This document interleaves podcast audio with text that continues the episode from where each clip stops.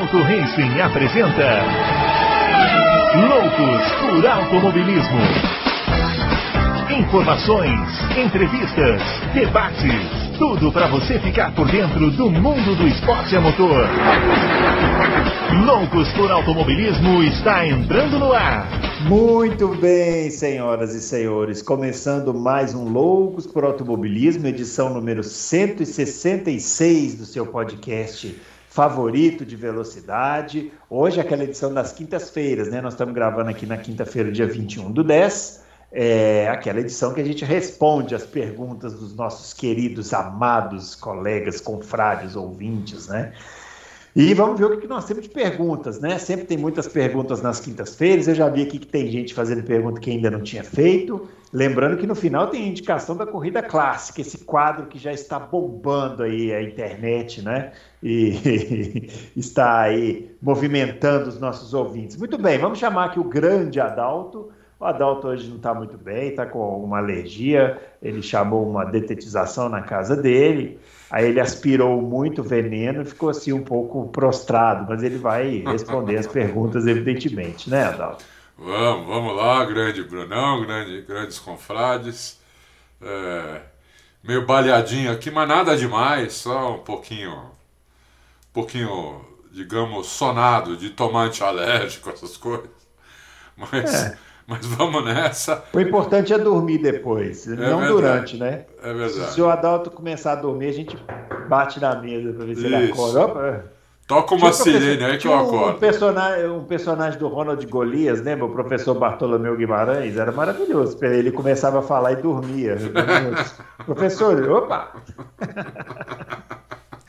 Maravilhoso, grande Ronald Golias. Bom, é, se você quiser seguir a gente no Twitter, já está aparecendo aqui, o meu arroba BrunoAleixo80, o do Adalto, arroba Adalto Racing, e o do Fábio, arroba CampusFB. O Fábio, nas edições das quintas-feiras, ele sempre faz um charminho, né? Não aparece, às vezes aparece de surpresa, precisa aparecer de novo, vamos ver, quem sabe, né? Não se esqueça também de deixar o joinha aí no nosso vídeo, não se esqueça de se inscrever no nosso canal, canal crescendo, muita gente nova chegando. Nossa, Isso é importante para nós aqui. Né? Poxa, é, nem fale. Vamos começar respondendo as perguntas para a gente já não perder tempo, né? A primeira pergunta é do doutor Comico, Adalto. Ele pergunta o seguinte: a declaração da Honda sobre o uso do motor até 2026 significa que a Red Bull ou quem fornecer para ela, tipo a Volkswagen está falando aqui, terão que fabricar o motor do novo regulamento do zero, eles podem usar pelo menos o conhecimento adquirido durante a parceria com a Honda, como aquele lance do turbo dos jatos? Não, então, é, é, eles vão ter que. É que a Red Bull vai ter muito conhecimento também, né? Sim. Entendeu? Então, é quem entrar com a Honda, quem entrar com a Red Bull a partir de 2026, se a Honda não resolver voltar, né? Porque é, ela resolveu sair, agora vai sair mais ou menos, tá mais ou menos grávida a Honda. A Honda parece que arrependeu, né? É, é. Ela resolveu sair, mas não quer mais, e também se ela resolver falar que não vai sair vai ficar feio, ficou meio esquisita a é. situação. Então vai, vai a, a, a, Red Bull vai ter todo o conhecimento, todo, vai ter o conhecimento desse motor e vai passar para quem, para quem é, ela fizer parceria. Agora, a, o turbo do, do, do Jatos, aí, aí já não sei. Eu não sei se a hum. Honda não vai entregar o turbo pronto já, entendeu? É que assim, né? É, ele fala aqui sobre conhecimento. Tem que ver o que, que é o conhecimento, conhecimento, e o que, que é o conhecimento papel, né? O que está registrado em contrato. E aí é. tem que ver o que está escrito lá. O conhecimento aqui não tem jeito, vai, lógico que vai usar. É. Tinha um técnico lá, viu como é que faz, falou assim: ah, gente, ó, a é. jogada é por aqui. Lógico. É que tem que ver com quem. Porque às vezes você também pega uma peça, né? Você entende bem ela, mas você não entende por que ela é daquele jeito, né? É. é então, esse conhecimento, não sei, é, esse conhecimento é o que você falou, é o daqui, né? É. Tem que ver. É, é, é muito difícil essa pergunta, viu? É, isso aí também é o seguinte, né? A Red Bull tem muito dinheiro, né? É, provavelmente eles devem estar correndo atrás também dos técnicos da Honda que em tese, não, não estariam mais com a equipe para contratar e vai oferecer um salário e tal. Isso é. Sim. Que Pelo... alguém vai topar, vai. É. Pelo que o Mate falou, eles trouxeram vários da, da, da Mercedes, né? Uhum. Que trabalhavam que trabalhavam lá na fábrica da, da Inglaterra e alguns japoneses também que estavam já na Inglaterra. Os japoneses lá do Japão parece que até agora não, niente, nada, zero. Hum. Mas isso não quer dizer que eles não vão conseguir trazer, entendeu? É. É, é isso aí. Bom, o cachorrão está perguntando, falando que essa semana faz 30 anos do tricampeonato do Ayrton Senna e se a gente acha que a morte dele contribuiu para a decadência do esporte a motor no Brasil. Ô, cachorrão, a gente fez aqui a edição 165, a gente fez quase que a metade da edição falando exatamente sobre isso. Né? É, do, Falamos do, bastante. É, da, da de terça-feira agora. De terça, então. A última edição. É, volte uma casa, isso. vai lá, Houve a da metade para frente, aí do minuto 30 para frente, a gente falou bastante sobre isso, o Fábio falou, o Adalto é. falou. Agora, eu queria aproveitar aqui, Adalto, é, a gente fez um, um, foi o nosso produtor fez um corte de um vídeo da semana passada, né?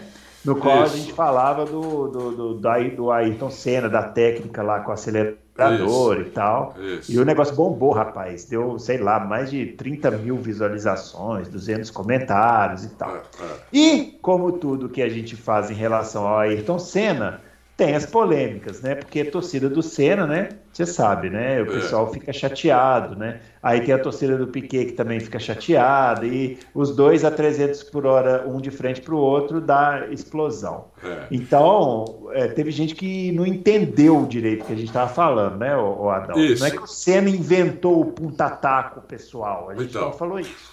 Até outra coisa. É. Desenha aí, Adão. Vou desenhar. É. O pessoal está confundindo a técnica de acelerador do Senna com o ponto-ataco. O ponto-ataco você faz durante a freada. Né? Quando você vem na reta, tem ali a curva ali na frente, você começa a frear aqui, você começa a descer marcha fazendo ponto-ataco.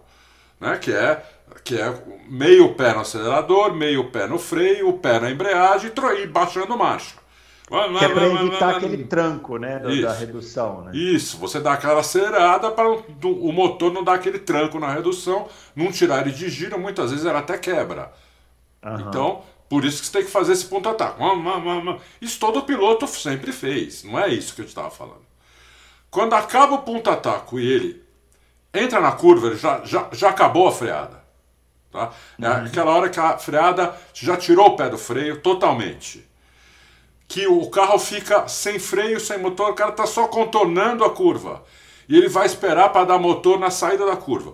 O Senna não esperava para dar motor na saída da curva. O que, que ele fazia? Ele ficava bombando o acelerador com a, com a embreagem apertada para levar o giro lá para cima, para quando ele soltasse a embreagem, o giro do motor já estivesse lá em cima. Por que, que o Senna fazia isso? Por duas razões na época do turbo, por causa do turbo lag. Então, o turbo lag, o que, que é? Quando você dá no acelerador, o, o carro dá um, uma engasgada antes de entrar o turbo. Né? O carro, então, você perde velocidade nessa engasgada. Quando acabou o turbo, ele continuou fazendo isso porque o, o motor, qualquer motor, até o de carro, de Fórmula 1 também é igual, nisso que eu vou falar agora, né? tem as duas coisas mais importantes do motor, é a potência que dá a velocidade, e a força, que dá o torque. Como os motores antigos eles giravam muito alto, eles iam até 20 mil giros, 18 mil, 20 mil giros, o torque bom dele, o torque máximo, era acima de 10 mil giros. Então era um motor que, se você deixar ele mo morrer muito numa curva e começar a acelerar de novo, com 5 mil, 4 mil, 6 mil, ele demorava muito para ter força. Entendeu? Por isso que o Senna fazia isso, ele deixava o motor e quando ele acelerava o motor já estava acima de 10 mil, ou seja, ele já pegava o motor em torque máximo. Entendeu? É isso. Então, você quer ver um exemplo bom para carro de rua? Por exemplo, carro americano costuma ter muito torque, ele gira pouco. Você pega um carro americano aí, aspirado, principalmente, né? é, ele vai até 5.500 giros, é o máximo. 5.500, 6.000 giros é o máximo que vai o carro desse. Esse carro tem bastante torque, tem muita força. Né? Ele, o torque dele já está disponível a mil e poucos giros. Um carro que, vá, que vai a 8 mil giros, estou falando do carro aspirado, um carro que vai a 8 mil giros, o torque bom dele só está disponível acima de 3, 4 mil. Entendeu? Entendeu? Uhum. É, é, essa é a diferença. Então, quanto mais gira o motor, quanto esses motores atuais giram pouco, giram 11,5. Aqueles lá giravam 18. Então, ele tinha que pegar o motor num torque mais alto para poder pegar a força do motor, entendeu? Então, o, o, o, quem precisa de força é trator, né? Trator tem uma potência do motor enorme, mas está toda, quase toda essa potência está no torque, não na velocidade, né? Enquanto o carro de corrida, a potência está na velocidade, menos no torque. Acho que deu para entender, Bruno? Acho que deu, né? Acho que agora o pessoal aí, cenistas e piquetistas, por favor, tá? Então tá aí desenhado, tá entendido, é, é isso aí. Muito bem. O Le Prince, olha que chique, hein? Oh, Le Prince, é. Le Prince. Tá pedindo pro Adalto, tá perguntando pro Adalto se tem alguma notícia sobre a Red Bull, como eles vão reagir a esse avanço da Mercedes ah, e qual a expectativa para Austin. Ah, bom, é, é, são são, são duas coisas aí. A, a primeira delas é que o. De novo, o Adrian Newey estava um pouco afastado lá com, com outras coisas, com outros problemas, com outros projetos. E voltou, ainda mais quando acabou o GP da, da Turquia, que a Red Bull foi bem mal. Ele voltou e falou que já, já sabe qual é o problema. É um problema aerodinâmico. Estava errada a aerodinâmica do carro. Né? Então diz ele que esse era o problema. E tem o problema do chassi, que eu vou, eu vou ser sincero, eu ainda não sei se eles vão trocar ou não, porque eu não consegui falar com o Mate hoje nem ontem. É, uhum. Então hoje é quinta-feira, ontem foi quarta, né? Eu não, até, até a última vez que eu falei com ele, eles não tinham decidido ainda se ia ser um chassi novo ou não. Então, mas, mas eu acho que vão trocar o chassi também. Mas aí é um achismo meu. Eu acho que vão trocar. Agora, o problema realmente era um problema de aerodinâmica que o Adriano aí falou que já, já sabe o que, que é e não vai acontecer nos Estados Unidos. Vamos ver. Vamos ver. Ah, é. Ó, o legadão da Fórmula 1. é, tentarei ser rápido. Maravilha. Existe uma página no Facebook que se chama Full Race F1. Tem todas as corridas de 81 até 2020. Ó, boa dica aí. É. é. Minha pergunta é para o Adalto: como foi assistir o GP do Japão de 1988? Assisti pela primeira vez, tenho 22 anos. Legal. E Pô, chorei. Olha, ah. minoria aqui, hein? Aquela é. pesquisa que a gente fez hum. a, a, do, do, dos internautas, né? Do, do Auto Racing. Nossa, uh, até, até 18, 19 anos, não lembro, quase não tinha ninguém. É. Quase zero, próximo de zero. Essa turma não gosta já... de corrida, mas não, Adalto. Por isso que a gente tem que pegar um amigo desse aqui, um legadão da Fórmula 1 e celebrar. É verdade. Esse pessoal é tá ficando raro. Grande turma não gosta de carro mais. Entendeu? Aquela, aquela, corrida foi o seguinte. O carro do, o, o carro do Senna engasgou, ou, não sei se foi um erro dele ou o carro, na largada. É. Uhum. É, tá, a gente, era uma época, legadão, o que o. Não sei se o se o Bruno. Não, acho que o Bruno também era novo. Em 88, Eu era uma criança. Criança. Mas assim, da minha geração, assistia-se essas corridas que eram à noite, Japão, Austrália, essas coisas, em turma. Né? É, a galera fazia churrasco, né? Fazia, a gente fazia churrasco à noite. É, Depois nossa, do churrasco é. havia corrida, ou pizza, alguma uhum. coisa. Vinha, vinha os amigos, vinha com as namoradas, não sei o quê. Né? E elas ficavam. não aguentava, né? Porque bebia um pouco a mais, né? Ficava bebaço não assistia corrida nada. É, não era alguns, você, né, Adal? É, alguns não viam. Eu não, eu via. Eu, dia de corrida, não tomava nem, nem uma ah, caipirinha. Bom. Só chá com torrada. É. o carro engasgou. Ele passou, se não me engano, me pegou, eu não vi as perguntas antes. Eu acho que em 14 Acho que ele caiu é. para 14, uma coisa assim. Por aí.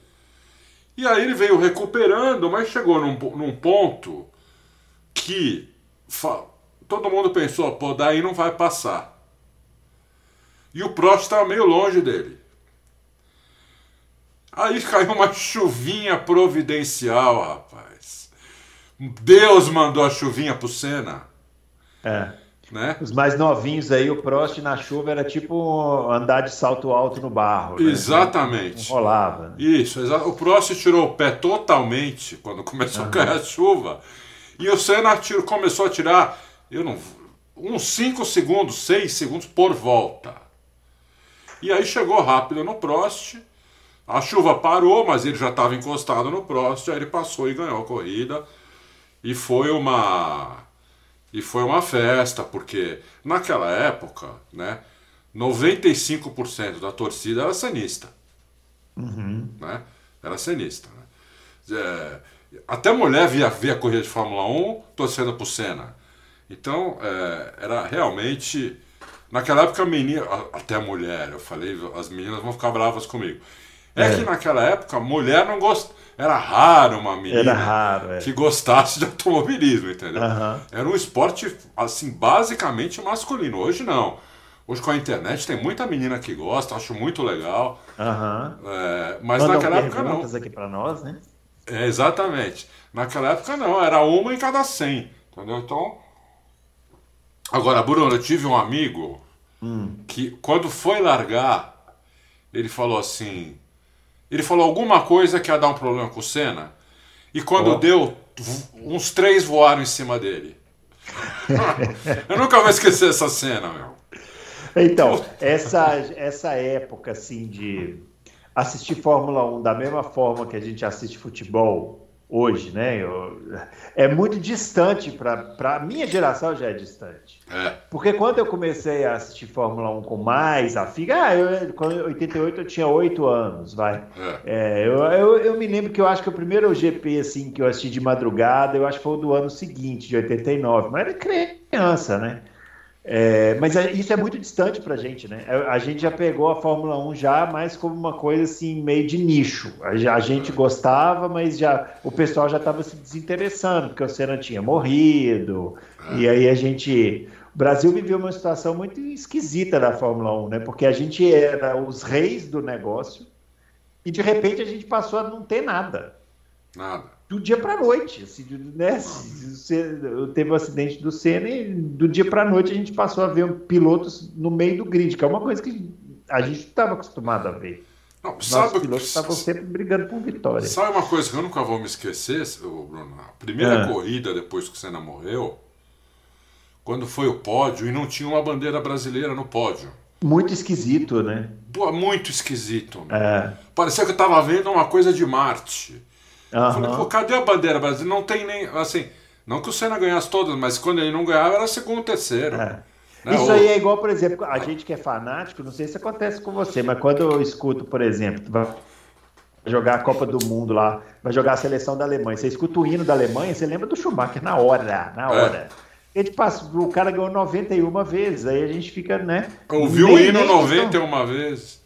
É, nem, nem é questão de ser fã ou não, mas é, você associa é. a música, né? Associa, associa. E o mesmo vale agora para a Inglaterra, né? É. A Copa do Mundo lá de 2018, a seleção da Inglaterra ia jogar na hora que tocava o hino.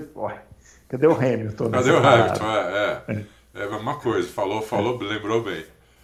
Muito bem.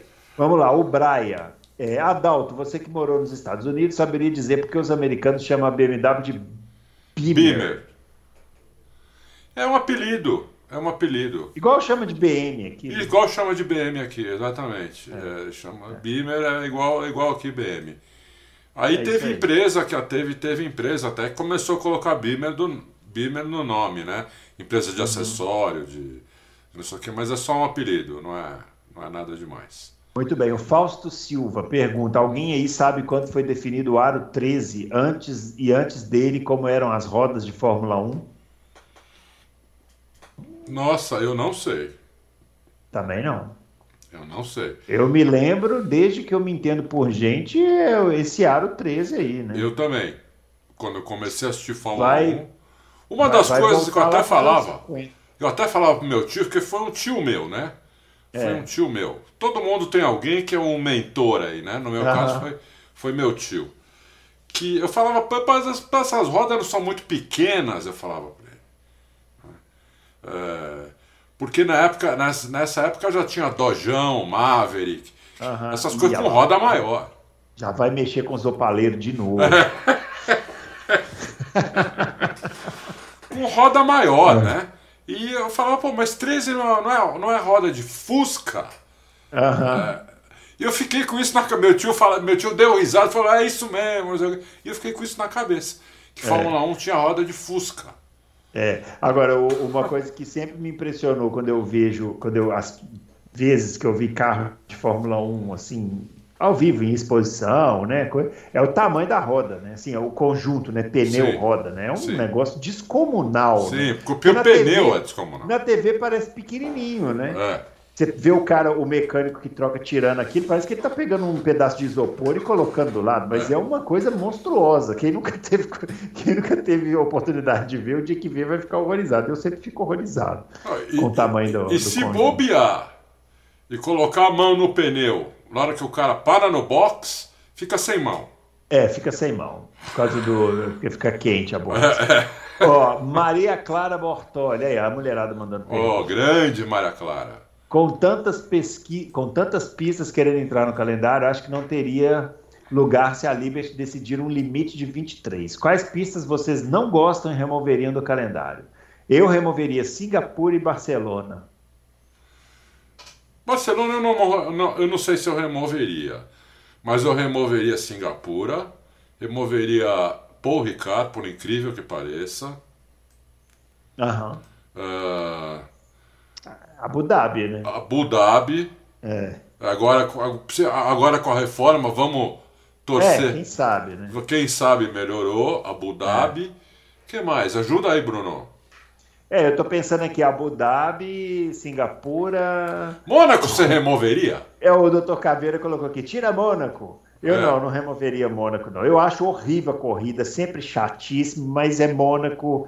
A é, gente tem que tolerar Mônaco uma vez por ano. Por alguma, por alguma razão eu penso assim. Por alguma também. razão a gente tem que tolerar. É, é. Mas é chato mesmo. Eu, eu entendo quem diz que, que removeria. É, eu acho que isso, o Adalto falou bem aí. É, Paul Ricard é uma também que, que daria para remover tranquilamente, Nossa, né? Tranquilamente, é uma das piores corridas que tem. Ah, essa agora que, que entrou Imola, né? Imola não cabe. Imola também. É, não cabe. É bacana, charmosinho e tal, mas não cabe Fórmula 1 lá mais, né? Não, não, não Tem cabe. como. É. E, e, e, Mugello, que tinha que estar, tá, não tá. Né? Não tá, pois não é. Tá. é. Dá para mexer bastante nesse calendário aí. Vamos mandar, um, vamos mandar um e-mail lá pro pessoal da. Vamos mandar um e-mail lá pro Briatore, já que ele vai, vai, vai trabalhar na Liberty agora, né? Quem sabe vamos, ele não responde a vamos, gente. Vamos. O Leandro Peixoto, nos últimos programas, falado, muito tem se falado no estilo de pilotagem. É mais vantajoso para uma equipe ter os dois pilotos super rápidos, mas de estilos diferentes, ou um piloto super rápido e outro apenas rápido, mas que gostem do carro com as mesmas características. Me parece que as equipes não têm condições de evoluir um carro para duas direções diferentes. É, não tem mesmo. Não tem. A escolha da dupla de piloto deve levar isso em consideração ou devemos partir do princípio que um piloto de Fórmula 1 tem que se adaptar a qualquer carro? É, é, que são tantos fatores que fazem que a equipe escolha um piloto, né? Que não dá para você dizer assim, tem que ser. É, é, é melhor que os dois gostem das mesmas características. É, esse é o mundo ideal. Esse é o mundo ideal. Né? Que os dois sejam rápidos, pode ser até um pouco mais rápido que o outro, mas às vezes o que é um pouco menos rápido é mais inteligente, né? É. Então pô, você pega Emerson e Peterson, Emerson era, o Peterson era mais rápido que o, Emerson, que o Emerson, só que o Emerson era mais inteligente que ele. Você pega Piquet e Mansell, francamente, eu sou um piquetista, mas o Mansell era mais rápido que o Piquet. Só que o Piquet era muito mais inteligente que ele, entendeu? Então às vezes não é, não é uh, às vezes, na maioria dos casos, o piloto rápido é, é, o que vai ganhar. Mas tem casos que não. Tem casos que o piloto que é um pouco menos rápido pode ganhar. Por exemplo, eu acho que o Sainz, que é mais lento que o Leclerc, eu acho que ele tem condição de ganhar do Leclerc. Não estou dizendo que ele vai ganhar, mas eu acho que ele tem condição de ganhar do Leclerc. Apesar do Leclerc ser, pra, na minha opinião, claramente mais rápido.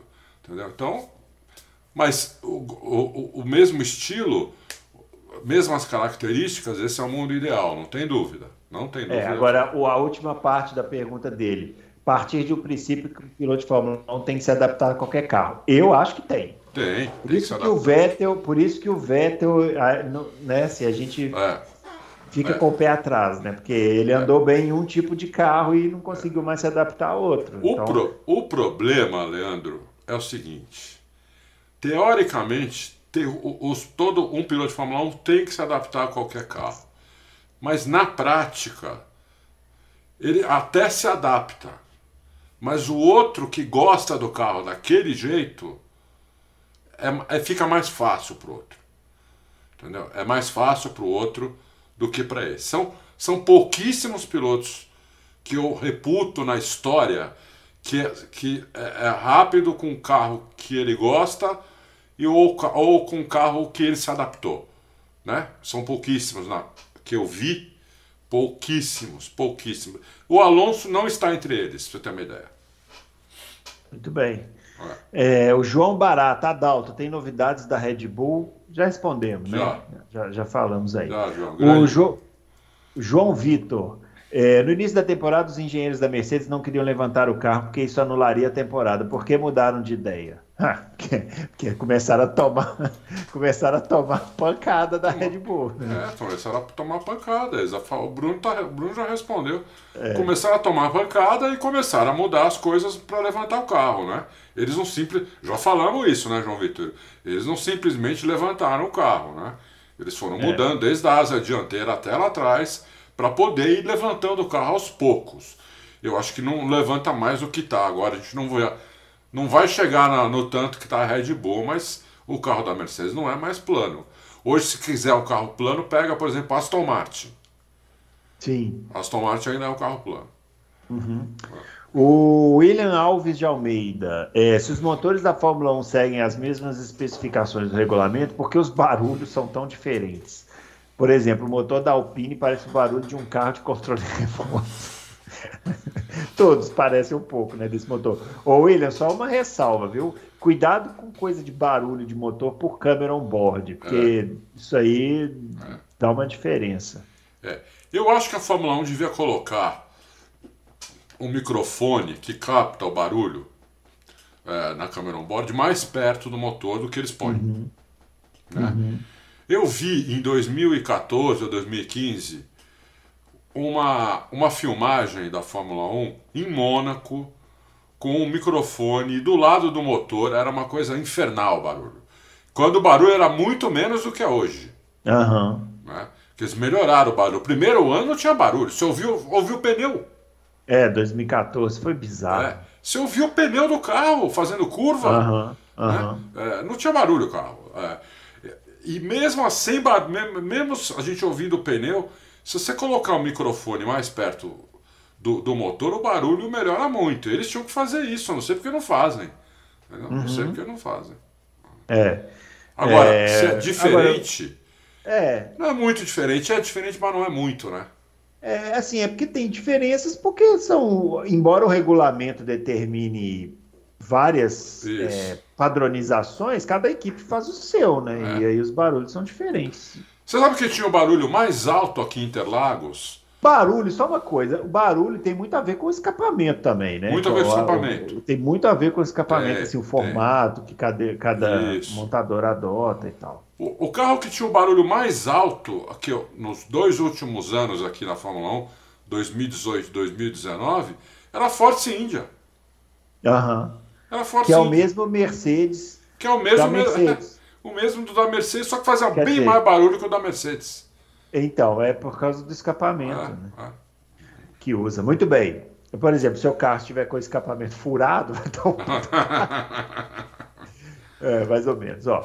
O Marcelo BP, dados os relatos de que o asfalto de Austin não está às mil maravilhas, poderíamos ter alguma surpresa fora da dupla Mercedes Red Bull, talvez Ferrari? E nas demais pistas do ano, o quanto ela e a McLaren poderão embaralhar essa disputa entre Max e Lewis? Essa segunda parte aqui a gente já respondeu em seu Marcelo BP. Já falamos bastante sobre isso aqui no, nos podcasts anteriores. É. é O asfalto não estar às mil maravilhas vai prejudicar todo mundo, né? Não vai prejudicar um mais que o outro. Prejudica É. todo mundo. É, eles estão estão tentando arrumar lá. Ah, Acho que acabou o trabalho lá já. Parece que melhorou muito. Não ficou perfeito, mas parece que melhorou muito. Eu acho que isso não vai, não vai prejudicar Mercedes ou Red Bull. Eu acho que se a Ferrari ou a McLaren aprontarem alguma, não é por causa do asfalto. É porque realmente a pista casou com eles, tiveram um acerto bom. Vocês viram, né? A, a, a- a Red Bull, a- na Fórmula 1 tem essa máxima, né? Você é tão bom quanto sua última corrida. Como a É. Red Bull foi mal na última corrida, gente já descartando o título do, do Verstappen. Entendeu? Acabou para a Red Bull. Mercedes vai ganhar todas. É, o Hamilton vai ser campeão antes de Abu Dhabi. Não é assim, pessoal. Eles erraram. Tristeza. É, eles erraram o acerto lá, entendeu? Então, é, eles erraram o carro, o carro estava todo errado. E por isso, e mesmo assim fizeram tudo segundo e terceiro. É, Mesmo- então. é, é. Entendeu? Mesmo com o carro todo errado. Mas voltando à pergunta do Marcelo BP, eu acho que não. Se, se aprontar, eu não vejo aprontar na. Eu não vejo como eles podem aprontar nos Estados Unidos. Mas, por exemplo, podem aprontar outro- em outras pistas. Nos Estados Unidos eu acho que é, eu acho que vai ficar entre Mercedes e Red Bull mesmo. E até agora não sei quem vai ser melhor, apesar do Hamilton ter um ligeiro favoritismo na, nas casas de aposta, tanto para pole quanto para vitória, mas é pequeno favoritismo, hein?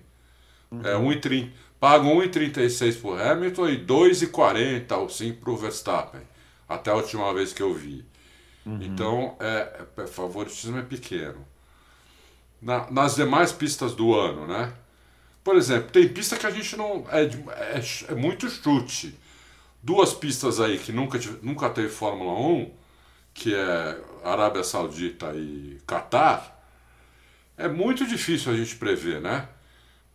Para quem, vai É. pra quem vão ser essas pistas.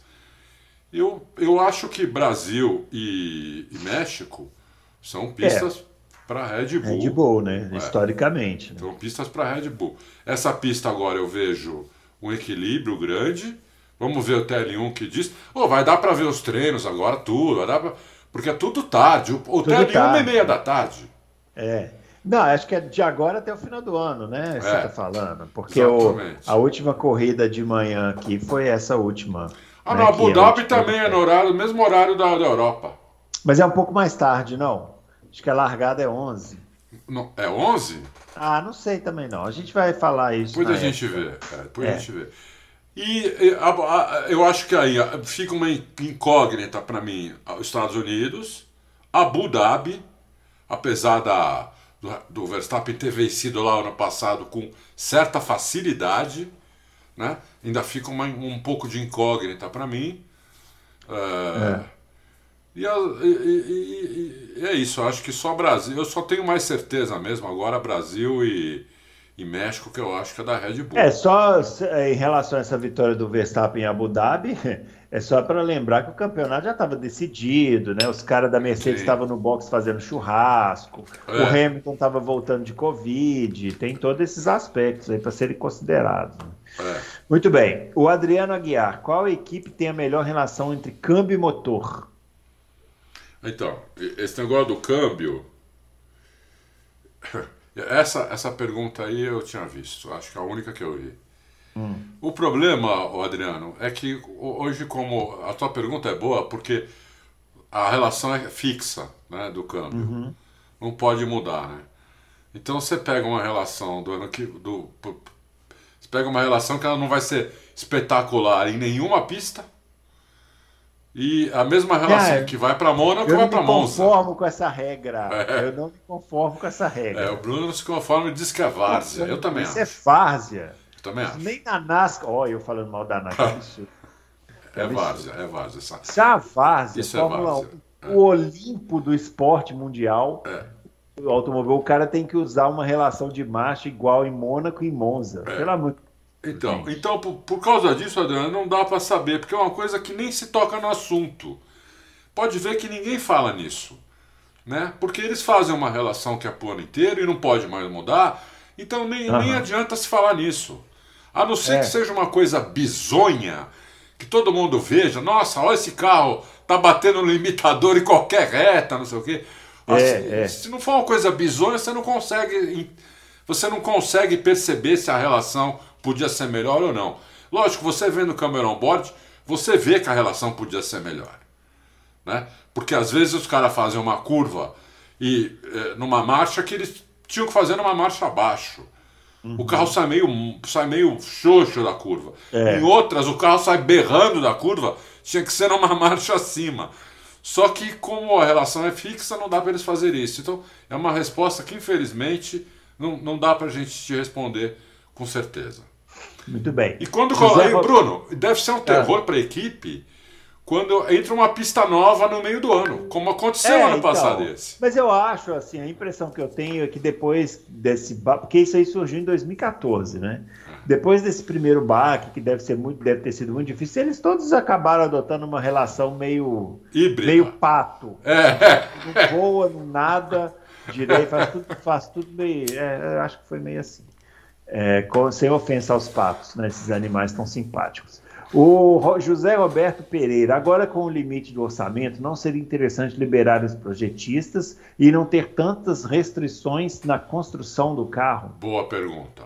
Eu, eu, eu gostei da pergunta. Eu acho que sim, porque a, a, a criatividade do projetista ela, ela ia ser limitada pelo orçamento. Uhum. Né? Então, se o cara conseguir fazer com o mesmo orçamento do outro uma coisa melhor, mérito dele. Eu acho que sim. Eu acho que poderia. Mas é que eles estão tão. Eles estão tão preocupados em, em ter pega, em ter ultrapassagem, que eles pensaram nisso como prioridade máxima. Né? E, e, e vamos ver se vai dar certo. A gente torce para que dê certo, mas vamos, nós só vamos ter certeza ano que vem. Mas a sua pergunta é muito boa, Zé Roberto. É isso aí. RBMV. RBMV F1. Em se tratando de. Deve ser Robson, é, Bernardino, Mourão, Vasconcelos. F1. Em se tratando de pilotagem, qual será a maior diferença entre, os, entre as rodas de 13 atuais e as de 18 de 2022? Vai trazer algum benefício ou malefício para os pilotos? Eles concluíram os testes né, da roda de 18 polegadas. Eu dou o braço a torcer. Eu achei, eu não estava muito animado, mas realmente o carro ficou bem mais bonito. Tem que admitir que ficou bem mais bonito. Ficou bem mais bonito. Olha, na, na, em pilotagem, teoricamente, não tem que mudar nada. Uhum. Porque né, não dá para comparar com rua. Né, porque um, um, carro de rua com pneu de 13 polegadas, um, um, uma roda de 13 polegadas e um pneu super alto, é um carro que é mole. É um carro que o, a parede do pneu é mole. O carro fica. A frente do pouco, carro. Né? É, é o carro fica. É. Já na Fórmula 1, não. Aquilo ali é uma, quase um cimento, as paredes do pneu, né? Então, o que eles têm que mudar é a suspensão. Cada um vai estar tá fazendo a sua, a sua suspensão nova, diferente, né? É, aproveitando alguma coisa dessa suspensão, calibrando ela de maneira diferente, para o piloto não ter, que, não, não ter que mudar a tocada. Agora, pode ser que algum piloto ache alguma coisa que ninguém pensou, né, Bruno? Uhum. Pode ser que algum Com piloto certeza. ache alguma coisa que ninguém pensou. É. Eu acho que uma diferença grande deve ser no aquecimento, né, dos pneus aí. Né? Tem menos, que em tese ele tem menos borracha, né? Sim, em tese ele vai aquecer mais rápido. Em tese não, ele tem menos borracha, então ele é. vai aquecer mais rápido, mas pode ser que desgaste mais rápido, porque ele pode superaquecer. Também. Também. vai ser interessante isso daí. Vai, vai ser interessante. O Akazumba também está perguntando sobre a questão dos pneus. Está é, tá perguntando se a gente leu em algum site gringo comentários de algum piloto da Fórmula 2 sobre a mudança para as rodas de aro 18. Qual a opinião deles? O que acham que mudou no comportamento dos carros, técnicas? Depois de um ano já era para ter algum consenso sobre a mudança. Não entendi por que site gringo. Por que site gringo? É. A gente leu aqui no Auto Rei, senhora e, É, Akazumba. Oh. Não, é... Eles falaram que o carro até melhorou, o carro ficou mais responsivo. Aham. Então, é, eles, eles foram a favor da mudança. Porque o carro ficou mais. Principalmente a dianteira, ela ficou mais responsiva do que era. Então, isso, pra, pode, isso de- pode acontecer com o Fórmula 1 também. né? Agora, se ficar responsivo demais, eles podem tirar um pouco disso na, na, no na calibragem da suspensão. Muito bem. O doutor Caveira, é, Briatore na Fórmula 1 e ainda por cima num supercarro. Que palhaçada é essa? Isso é uma ofensa à humanidade. Ai, ai, sem ofensas a ninguém, mas a única coisa que faz sentido na minha cabeça é que o Domenicali está querendo fazer uma suruba nazista e precisa do Briatore para trazer as meninas. Olha, se- ainda bem que ele falou que é sem ofensas a ninguém. Ai, zoar o âncora faz parte da brincadeira. Brunão, você é o ditador do tempo. Mas você é nota mil. Ah, obrigado. É, esse aqui parece o aquele episódio do Chaves, quando a Chiquinha vai defender o seu Madruga, ela fala assim: o meu pai é um idiota? Sim, e daí? O meu pai é um vagabundo? Sim, mas e daí? É, Olha, o doutor é, eu, Caveira eu foi mal. chamaria o, só não chamaria o Briatore de nazista, né? Se ele é um bandido, mau caráter, É, um é. calhorda, um vagabundo, salafrado, mas nazista acho que não. É, acho que não. Nazista era o Max Mosley. O Max Mosley. ele confundiu aqui, ó. Confundiu. Porque quem fez isso aqui foi o Max Mosley. É, é. É. O pai do Max Ah, é. Mosley foi do, foi, foi, um, foi do partido nazista inglês. Daquela. da- Isso, daquele. É, enfim. Uau. Muito bem. Eu já ouvi o, pai do, o nome do pai do Max Mosley em documentário de guerra, Aham. da Segunda Guerra. Pra você ter uma ideia como o cara. Que bonzinho que era o cara Que lá. cara bom, né? grande, grande Max Mosley, que Deus o tenha, né? O Max Mosley, pra quem não sabe, nos deixou esse ano aí. Né? É, o, o Dr. Caveira eu também não entendo. Isso foi uma coisa muito infeliz, Domenicali. Muito infeliz. E eu não sei não se vai durar isso, viu? Eu não sei não. É. Se chega até a assumir algum É. cargo lá. Se antes disso ele falar, melhor não, viu? Eu tinha te chamado. Então, dependendo da reação, né? É, mas ser. eu pensei bem, tô achando melhor não. Porque, meu, a reação é muito ruim, muito ruim. É. Ó, o Siegfried é Tá totalmente contra os comentários sobre os Opalas. É, viu, Adalto? Ele está falando aqui que ele teve seis, seis, teve vários seis cilindros, que era um excelente carro, que as saídas de traseira era uma diversão, principalmente na pista molhada, e que o senhor é um salafrário. Não, isso não, ele não falou, não. Ele só, ele só falou que ele gosta muito de Opala. É, e ele está falando aqui é, uma dica do Band Esportes uma dica no Band Esportes está passando o VT do campeonato de turismo. É, tem umas 6 ou 8 corridas por fim de semana junto com a Stock. São muito interessantes, disputadas, com cerca de 40 carros de todas as marcas. Também estão passando o campeonato de drift agora. Está falando que é sensacional. E por fim a pergunta, ele está perguntando se a pista de Jeddah na Arábia Saudita é mesmo de rua, porque nas fotos parece uma pista construída na praia. Eu concordo com ele. Eu acho que é uma pista construída na praia, não parece uma pista de rua, não. Uhum. É uma pista normal, só que na maioria dos lugares não tem, não tem área de escape. Ou, na, maioria, ou, ou em muitos lugares, não tem área de escape. Uhum. Por isso que eh, nessas áreas lembra uma pista de rua. Mas em outras áreas tem até área de escape bastante. Com, com vai ter areia também, não sei, com brita, tudo. Então parece uma pista de rua aqui. Parece uma pista de autódromo com pouca área de escape. Eu gostei disso. É. Posso falar uma coisinha do Opala? Ah, vai, ó, lá vai ele. Ó. coisa Lá vai do ele dar uma. É. Não, pessoal, não foi bem assim. É, não, o que Vai- exatamente vai eu não gostava. um desculpa- é. Não vai mandar um desculpa para quem se sentiu ofendido. Não, não, aí não, é não. Desculpa vagabunda. Eu vou falar o que eu não gostava do Opala. Ah, bom. O que eu não gostava do Opala não era a saída de traseira, era como a traseira saía, porque o chassi do Opala não tinha uma rigidez que devia ter.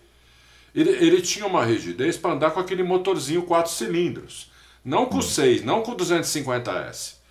Com o 250S era um carro que parecia uma minhoca. Eu, eu, eu cheguei a entrar em, em pêndulo na marginal, aqui no meio de um retão, que eu fui desviado um cachorro que cruzou a marginal para não passar É. em cima. E eu, eu entrei em pêndulo. Eu, eu- eu- inclusive, eu, eu não capotei nada, numa reta, por, por sorte eu consigo controlar o carro, mas o carro entrou em pêndulo. Ele ia para cá, ia para lá, ia para cá, ia para lá, no meio da marginal, na retão. Ah, gostoso. Super largo, entendeu? Então é por isso que eu não gostava do Opala, por causa disso. Só por isso. Entendi. Só isso. O resto era Só espetacular. Muito bem. O Fernando de Maria. É, aos mestres, pergu uma pergunta grande, hein, seu Fernando? Mas hoje, como não tem tantos, eu vou quebrar seu galho. Isso. Como a proximidade entre a Red Bull e os prateados tão forte, corrida a corrida, somada a algumas inversões de performance em pistas historicamente favoritas, e até as mudanças profundas no desenvolvimento do carro, como a questão do reiki, por mais que tenham sido uma conjunção épica de fatores nos revelam, olha. É, tá, revelam, tá, tá, tá, bonita a pergunta. Tá bonita. Nos revelam que ano que vem a mudança de regulamento também já está fazendo uma visível revolução na abordagem e filosofia de desenvolvimento das equipes? Olha, que bela pergunta. Competição agora é outra, e se ninguém sair muito na frente em 2022, vai ser o pego o ano inteiro entre possível, possivelmente quatro equipes pelo campeonato com mais cinco vencendo. Vocês concordam? Estou alucinando com a minha vontade do campeonato dos sonhos? Não, não tá. Eu acho que não, acho que não. Pode, olha, pode acontecer tudo ano que vem. Inclusive, por exemplo, uma equipe que começar meio mal, se recuperar demais no meio da temporada e até passar as outras. Uhum. Então, como é uma coisa muito nova, né? É, eles estão tentando fazer assim, eles deixaram pouca, pouco espaço para invenções. Pra, assim, 90% do carro, dos carros vão ser. Do carro é igual um ao outro, mas esses 10% são os detalhes, e é nos detalhes que mora o diabo. É. é? O diabo está nos detalhes. É, então é nesses detalhes que alguém pode, pode descobrir alguma coisa e, e, e sair na frente Inclusive, por exemplo, a Mercedes pode não descobrir no começo a Red Bull, mas mais a Mercedes, assim, não descobrir nada no começo. Primeira corrida, Hamilton e, e Russell largaram em oitavo e nono. Uhum. E fala, nossa, acabou a Mercedes. Não, aí quatro corridas depois eles fazem pole e segundo, fazem a primeira fila, porque descobrem o que estava errado no carro. É. Eu acho que isso pode acontecer ano que vem, sim. Como pode acontecer de alguém já sair muito na frente também como aconteceu em 2009, por exemplo. Né? Que nem teve uma mudança tão grande, mas teve um lá, um, um é. cara chamado Ross Brown, que descobriu o difusor duplo. Né? Como é. Colin Chapman descobriu o carro ASI 78, como aconteceram algumas vezes já na história. Como a própria Williams, a suspensão ativa em 93, né? Uhum. 93? Não, 92. 92. 92 é. Entendeu? Então pode acontecer isso. Alguma coisa que ninguém. Mas é difícil acontecer. Porque quem bolou esses carros são os caras mais malaco da Fórmula 1, entendeu? É. então é difícil acontecer, mas mas pode. Mas o pode. Marçal Kawai Prado. Adalto, eu sei que você é de outro nível, mas na década de 80 tínhamos alguns bons carros de tração traseira que vieram dos anos 70. Eu mesmo tive um Maverick GT V8. Eu gostava. É, que eu ia na Nhanha Melo e sempre tinha um Dodge RT Charge. Aí você imagina a festa. Fora isso, tínhamos é, tinha uns carros que usavam mecânica de Opala, que eram os Pumas GTB e Santa Matilde. Isso, somente esse. Meu primo teve um esse, um Santa Matilde desse aqui. É. Um motor o, 250 Uma coisa interessante, esse mercado de carros clássicos está bombando, tá né? Bombando, tá bombando. Conheço pessoas que estão milionárias aí mexendo com tá carros bombando. clássicos. O né? Maverick eu gostava muito, do, é. do GT V8. Se você fosse, se você fosse ter um carro clássico hoje, Adalto, você falar, ah, quero comprar um carro antigo para eu me divertir aqui no final de semana, seria qual? Da Tirando década... um Opala aqui, todo mundo já sabe. Da década de 70? Não, qualquer carro. Fala assim, ah, eu quero um carro clássico para eu, eu me divertir. Acho que o Maverick. Maverick. Acho que o Maverick é. V8. É, meu tio teve um, meu tio também teve um Dojão, um uhum. Dodge, né? Dodge Dart. É, também era muito legal, mas eu gostava mais do Maverick. E tem o famoso, que aí não é para correr, é para passear, o Landau, né? Landau ah, era sim. maravilhoso. Parecia um colchão d'água, né? Isso. Você parava no final e ficava balançando assim, dava até um enjoo, né? Nossa, você pegava a estrada, você, ele ia assim, ó. Eu tenho um tio, eu tenho um tio que ele coleciona, né, carros antigos. Aí ele tem um desse aí, um Landau aí. aí tem? eu- um dia eu fui, eu fui dirigir, mas o carro não é compatível com as, com a- as ruas atuais, né? É, que são estreitas. ele não cabe na faixa. Você, não consegue encaixar o carro na faixa da rua, É, assim. Então, uma curiosidade aí, né? Interessante. E- e- Esse Landau tinha, cabia 100 litros no tanque de gasolina. É, imagina hoje, né? Você- se você chegar para um frentista e, e, puser 100 litros de gasolina no carro, ele bate a meta de- do ano inteiro dele de vender gasolina, né? Com o 100 preço, litros. o preço do combustível. fazia uns 3, 4 por litro. É, Entendeu? Tem essa também. É. Meu avô teve, minha mãe teve. Era uma delícia de carro, muito confortável. Meu, meu tio é louco, uma vez, a gente voltando de Campos do Jordão, ele fez aquela serra inteira de lado num Landau. aham. Num Landau. É, isso chama falta de amor à vida. né? A pergunta do Marçal é o seguinte: o fato do Pérez ter toma- não ter tomado um vareio do Verstappen na Turquia indica que realmente havia algo de errado com o carro 33.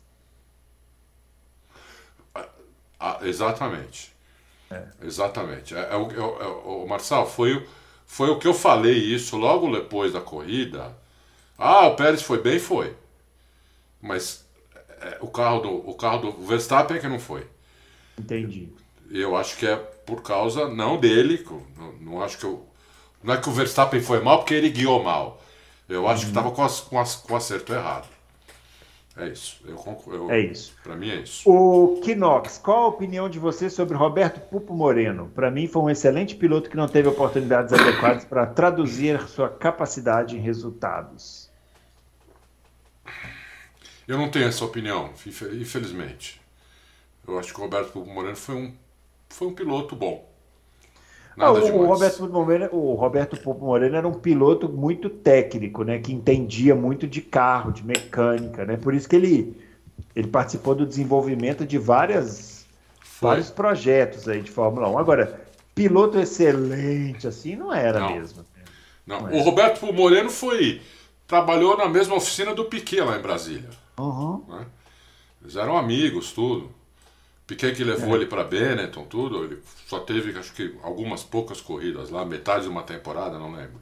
Não, ele, ele, ele, o, o Moreno, ele, a ma- melhor chance dele na Fórmula 1 foi o seguinte: ele foi para Benetton em 90, substituiu o Nanini, que o Alessandro Nanini, que era um italiano, revelação e tal, ele sofreu um acidente de helicóptero e perdeu um braço. E aí a, a Benetton chamou, o Piquet sugeriu, né? A Benetton chamou o Moreno para substituir, os dois fizeram primeiro e segundo no Japão No Japão. naquela corrida que o Senna e o Prost bateram lá, que o Senna foi bicampeão, né? Isso.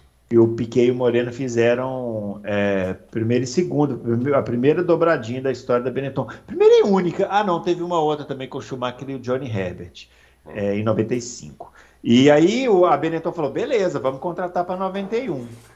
Né? E aí ele fez o 91 até Spa e depois a Benetton foi lá e contratou o Schumacher. Não dá nem para criticar, né? Porque Não, não os caras contrataram o piloto que depois foi bicampeão com a Benetton, né? E o Moreno não teve resultados expressivos, assim. E aí, pra mim, voltando ao Briatore, que eu acho um bandido, já falei isso, nunca Uhum. poderia ter, pode, pode voltar pra Fórmula 1, apesar de estar contratado já pro ano que vem. Foi aí o Briatore mostrou que ele é muito ligeiro, né? É, Porque ele fez a, o Schumacher fez uma corrida pela Jordan, fez um treino, né, basicamente. Né? Que treino, a corrida é. ele quebrou um no treino, começo. é, é, exatamente. Quebrou na primeira volta, né? Quebrou Mas fez uma volta. classificação espetacular, né? Classificou em sétimo. Ela ficou em sétimo, um carro que estava largando antes do Schumacher. Nunca tinha quinto. andado na pista. É, Foi espetacular. foi né? espetacular. O Briatore já foi lá e já pegou ele. Então, isso aí não pode tirar, né? É. Você tem que. Não é porque você não gosta de uma pessoa É. que essa pessoa nunca fez nada certo, entendeu? É. Fez. Ele fez algumas coisas certas. Essa, pra mim, foi uma tacada de gênio. É. Muito bem. O Schlesser Schmidt, é, vocês acham que a Red Bull ou, ou a Mercedes ainda troca de motor mais uma vez? A minha impressão é que a Mercedes não está tão confiável. É, não, Então, não está. É, pode ser, né? Pode troque. ser. E a Red Bull Mas- também pode ser que precise trocar mais uma vez. Uhum. É, Mas, Os- mas, mas tá mais para Mercedes, viu, Bruno? Aham. O Aura Drummer, estou animadão com esses interesses dos pilotos pela Indy, Lundgaard Lundgaard agora. agora. Ele foi para lá, né? Foi, foi, foi para a Indy. Isso. É, vocês têm notícia se teremos algum streaming da Fórmula Indy em 2022? Acho que não. Transmissão da Fórmula Indy é muito complicada, né? É, ainda precisa desembolar muita coisa.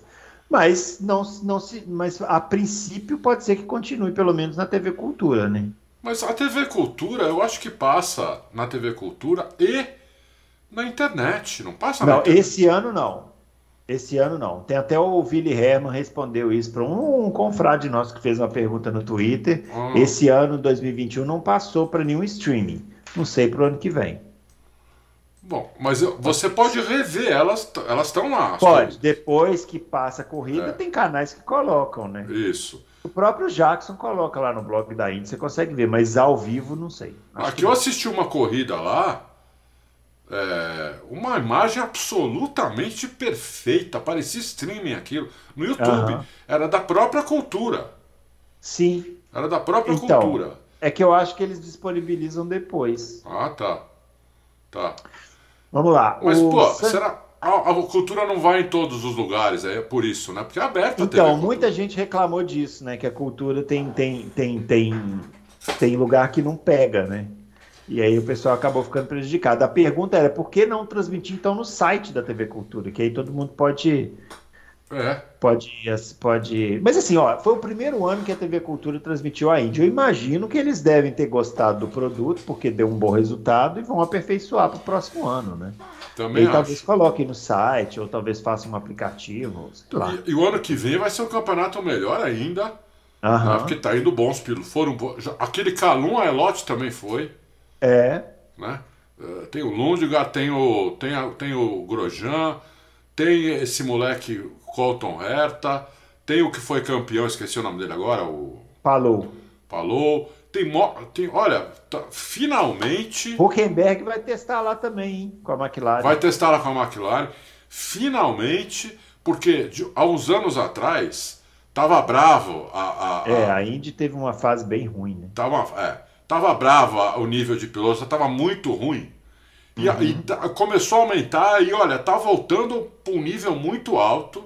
O ano que vem vai ser o nível mais alto de piloto que eu não vejo há, sei lá, há mais de 20 anos na Indy. Entendeu? Há mais de E vai 20 ser anos. bem legal. É. Muito bem. O Santiago, sabem dizer qual motor o Max usou na Turquia? Se for o quarto mesmo da Rússia ou o terceiro, o mais antigo? E quantas corridas tem cada motor? Não, que eu saiba, ele usou o, o quarto motor. É, ele usou da Rússia. E ele, o, o, o- Verstappen é um que não dá para voltar para motor antigo. Os motores antigos dele já eram. Entendeu? Só, o- só, só o primeiro motor acho que, que não quebrou mas não, e não sofreu acidente, nada, né? Mas é aquele motor que não, não dá para colocar potência máxima nele. Então, se ele precisar trocar de motor de novo, vai ser um quinto. Não, não tem chance de ele voltar para o motor velho. eh, porque ele pode até voltar para o primeiro, mas aí ele vai tomar. É. Entendeu? Ele vai tomar. Então tem que ser o quinto.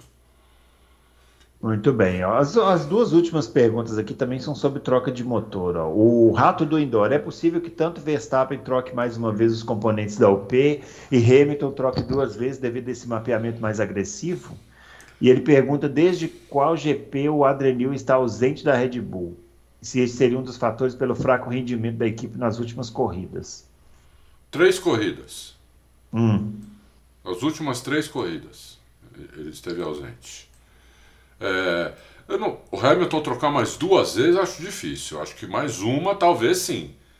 É só se quebrar, não É, uma só- quebra exatamente, só se quebrar. Mas é, eles não querem deixar quebrar, eles preferem trocar do que quebrar. Então, mas, mas eles, né? é, apesar de toda a tecnologia que eles têm, às vezes não têm certeza que o motor, certeza absoluta que o motor não vai quebrar, ninguém tem. Nem é. eles.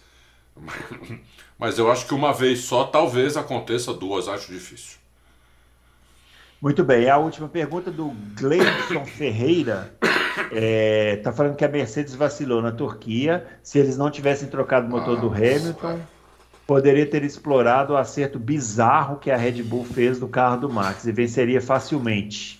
Não seria necessário sequer forçar o motor. Faria um 2 e a diferença seria de 12 positivo ao invés de 6 negativo. Ou eu estou alucinando? Não, não está alucinando, Gleidson, mas é que é. agora a gente não sabia que, que então, o... é, se, se, a Mercedes soubesse né, que, é. que, isso ia acontecer. Lógico. Depois, né? Depois, depois fica fácil falar, né? É. Porque, tudo bem, ele foi mal na sexta-feira, mas sexta tem sábado e tem domingo. Então ninguém esperava que a Red Bull não fosse achar o carro é, no sábado para poder é. fazer um carro melhor para o domingo. E mesmo assim ele foi segundo. Tudo bem, tomou, tomou lá um, um, uma. O Bottas ganhou fácil, mas eh, não dava para saber isso antes, Edson. Senão a é. Mercedes é. não teria realmente trocado o motor do, do Hamilton. Crueldade, mas, né? Crueldade é, para a Mercedes. Mas isso aí não, não tem como saber antes, né? Não, não, não existe essa, essa, essa é. possibilidade. Então acho que foi isso. Muito bem, finalizando então, e agora vamos a ela, a vamos. corrida clássica.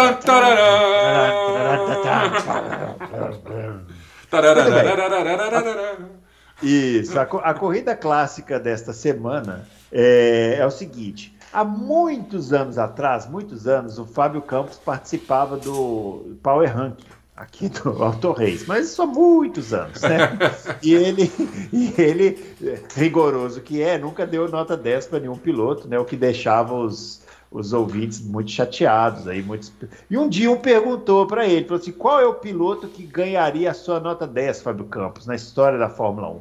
E ele respondeu, um piloto que disputou e venceu esse grande prêmio que eu vou indicar hoje como corrida clássica, que é o Grande Prêmio do Japão de 2005. Piloto que ganhou, piloto que ganhou a nota 10 nessa corrida é o piloto que vence, ganharia a nota 10 do Fábio Campos, é o piloto que venceu essa corrida. Mas você vê como ele não consegue não dar spoiler, né, Fonfrades? Não, mas vocês não sabem quem é o piloto que venceu, ué. Você vai ter que assistir e ver qual foi o ah, é verdade, é verdade. Tô dando spoiler, olha, ele quer me gongar, mas ele nem. a pessoa já vai predisposta a criticar. Né? Aí quando ele vê que a crítica é infundada, é verdade, essa é cara verdade. de taxa. Né? Deixa eu ser, vou mandar seu e-mail para os opaleiros, aí você vai ver. Tá e tem opaleiro pra caramba. É, essa corrida, essa corrida do, do Japão de, de 2005 é uma daquelas corridas em que o grid embola, porque teve aquele problema do furacão lá, Isso. e aí os, os, treinos foram na hora errada, uma confusão e tal. Enfim, largou todo mundo lá do fundo, né? Alonso, Schumacher, Raikkonen, Montoya, vindo de trás, Montoya, tudo doidão lá. Ah. E foi uma corrida espetacular. É, tem vários momentos inesquecíveis nessa corrida. Tem o Alonso dando uma bela de uma carimbada na faixa do Schumacher lá em Suzuka. Ó, tem, tem. Vale a pena assistir essa corrida a aí. A corrida foi muito, Eu... foi muito boa mesmo, muito boa. É.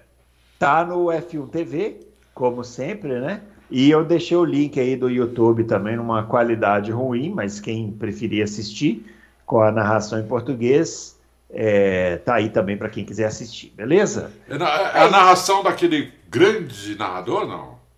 Narração do. A, a, a narração, eu vi um pedacinho da corrida do, no link do YouTube, é a narração do Kleber Machado. Ah, ah. Você tem que ver que beleza de narração no lance capital da corrida. Dá, dá vontade de pegar a televisão e chacoalhar assim para ver se sai alguma coisa. Porque acontecendo um lance espetacular e eles conversando sobre as nuvens, assim. Uma, uma, uma curiosidade. Hum. O Kleber Machado se formou na mesma faculdade que eu. Eu não sei se um ano antes ou dois. Ó. Oh. É. é. Eu gostava do Kleber Machado. Eu também assim, gostava. passado, né? Eu Mas também. já tem um tempo que bem ruim, inclusive em outros esportes. Mas enfim, né? Não estamos aqui para analisar narrações, estamos Lógico. aqui para analisar corridas. Tá aí a indicação da corrida clássica. É, esse final de semana tem o, o, o, o Grande Prêmio dos Estados, Estados Unidos. Unidos. Fiquem ligados. Na próxima terça a gente vai comentar tudo aqui. Ó, Vai ser boa corrida. Vai ser boa corrida. Ser boa Essa corrida. pista sempre tá corrida boa, hein? É. Dica aí para quem quiser. É. Quem tiver sem programa para domingo à tarde, essa corrida aí sempre, essa pista sempre dá corrida boa. Aproveite, beleza? Falou. Não se esqueçam do joinha no nosso vídeo, não se esqueçam de se inscrever no canal, porque a partir de amanhã também já tem os vídeos do Adalto, né? Fazendo as análises lá dos treinos e tal. E é isso. E a gente volta na próxima terça com mais um Loucos para o Automobilismo, edição 167. Um grande abraço para todo mundo e até lá. Valeu.